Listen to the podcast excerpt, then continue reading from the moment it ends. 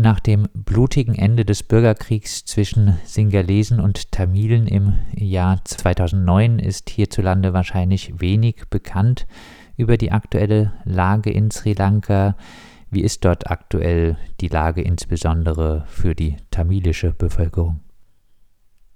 Ja, die, äh, der, der, Bürgerkrieg hat äh, ja 2009 geendet, aber dennoch sind entsprechende Befehlshaber, militärische Befehlshaber äh, wieder an der Macht in Sri Lanka. Der langjährige Präsident, der damals massive Menschenrechtsverletzungen zu verantworten hat, wurde auch ähm, wiedergewählt und ist äh, Premierminister und sein Bruder ist Präsident.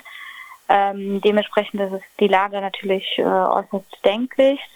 Ähm, auch die voranschreitende Militarisierung des gesamten Landes ähm, geht mit Folter und sexueller Gewalt einher und auch diese, äh, diese Folter, diese systematische Folter und auch die sexuelle Gewalt wurde auch im Konflikt äh, ähm, absichtlich genutzt von der sri lankischen Regierung, um den Sicherheitsapparat. Ähm, ja, genau. Und ähm, ja, Vorfälle und Folter von Men und menschliche Behandlungen wurden auch ähm, in Haftsituationen unter anderem ja von vielen äh, NGOs dokumentiert.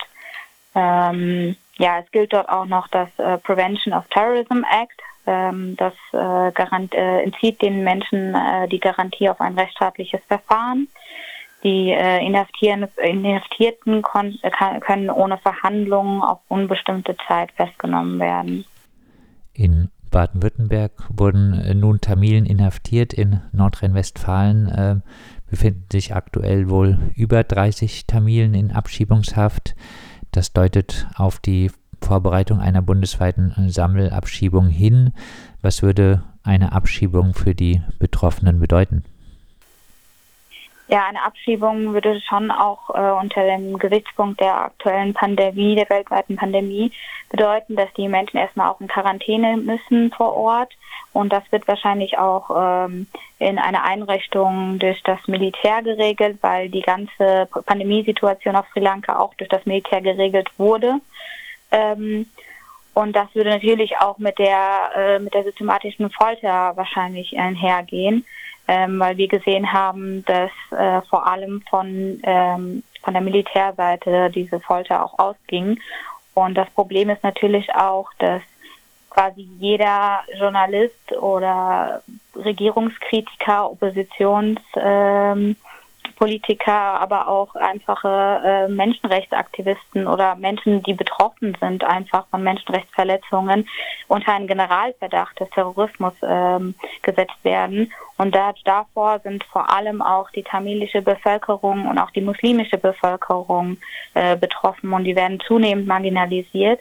Und dieser Vorwand des Terrorismus, auch wie, wie vorhin schon genannt, der Prevention of Terrorism Act, wird dadurch genutzt, die Leute einfach zu inhaftieren und aus ihnen Informationen zu locken. Und ich denke auch, dass Informationen aus dem Ausland sehr wichtig äh, sind für die ähm, sri lankische Regierung. Konnten Sie mit äh, Betroffenen von den äh, jetzigen Verhaftungen äh, sprechen oder mit Angehörigen? Was äh, sagen Sie? Genau, ja, mit mehreren ähm, stehen wir in Kontakt ähm, und haben versucht, individuell Hilfe zu leisten, obwohl die Situationen natürlich auch individuell alle unterschiedlich sind. Und ähm, ja, es besteht große Angst, weil vor allem in den letzten Jahren sich die Situation nochmal Taminen sehr verschlechtert hat. Ähm, es spricht sich rum, dass Menschen, die aus dem Ausland kommen, auch inhaftiert werden und ausgefragt werden auch bekannte äh, Menschen oder Politiker vor Ort äh, inhaftiert werden und befragt werden und dabei Folter angewendet wird.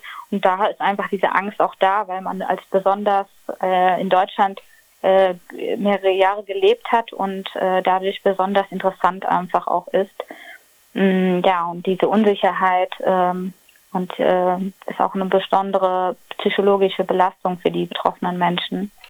Wie bewerten Sie es politisch, dass äh, Deutschland offenbar eine solche Sammelabschiebung nach äh, Sri Lanka äh, aktuell plant? Ja, also erstmal Bundesländer sind ja für die äh, Abschiebungen zuständig. Wir haben das jetzt nur von Baden-Württemberg und Nordrhein-Westfalen mitbekommen.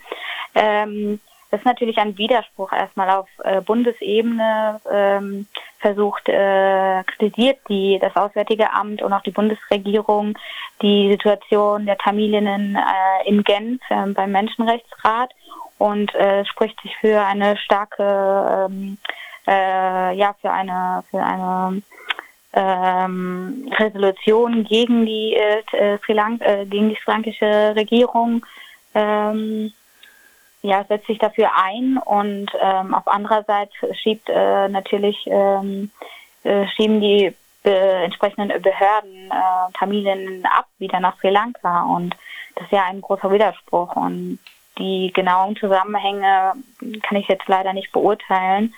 Aber wir werden natürlich äh, versuchen, weiterhin da mediale ähm, Aufmerksamkeit drauf zu richten. Abschließend äh, noch Hoffnung, die Abschiebung verhindern zu können? Ähm, auf jeden Fall. Ich denke, bis äh, wir werden auf jeden Fall bis zur letzten Minute noch weiter appellieren an die entsprechenden Behörden, Innenministerien, aber auch ähm, an ähm, ja, Bundestagsabgeordnete oder Landestagsabgeordnete, denn das ist uns auch sehr wichtig auf jeden Fall, dass die auch sehen, dass, ähm, dass wir Tamilinnen auch, die hier jetzt schon seit, seit den 80er Jahren hier verwurzelt sind, ähm, nicht äh, so, so, so, solche Aktionen nicht tolerieren und für unsere ähm, Mitbürger quasi unsere Stimme erheben werden. Das sagt die Juristin Lucy Alex Lambert aus Frankfurt.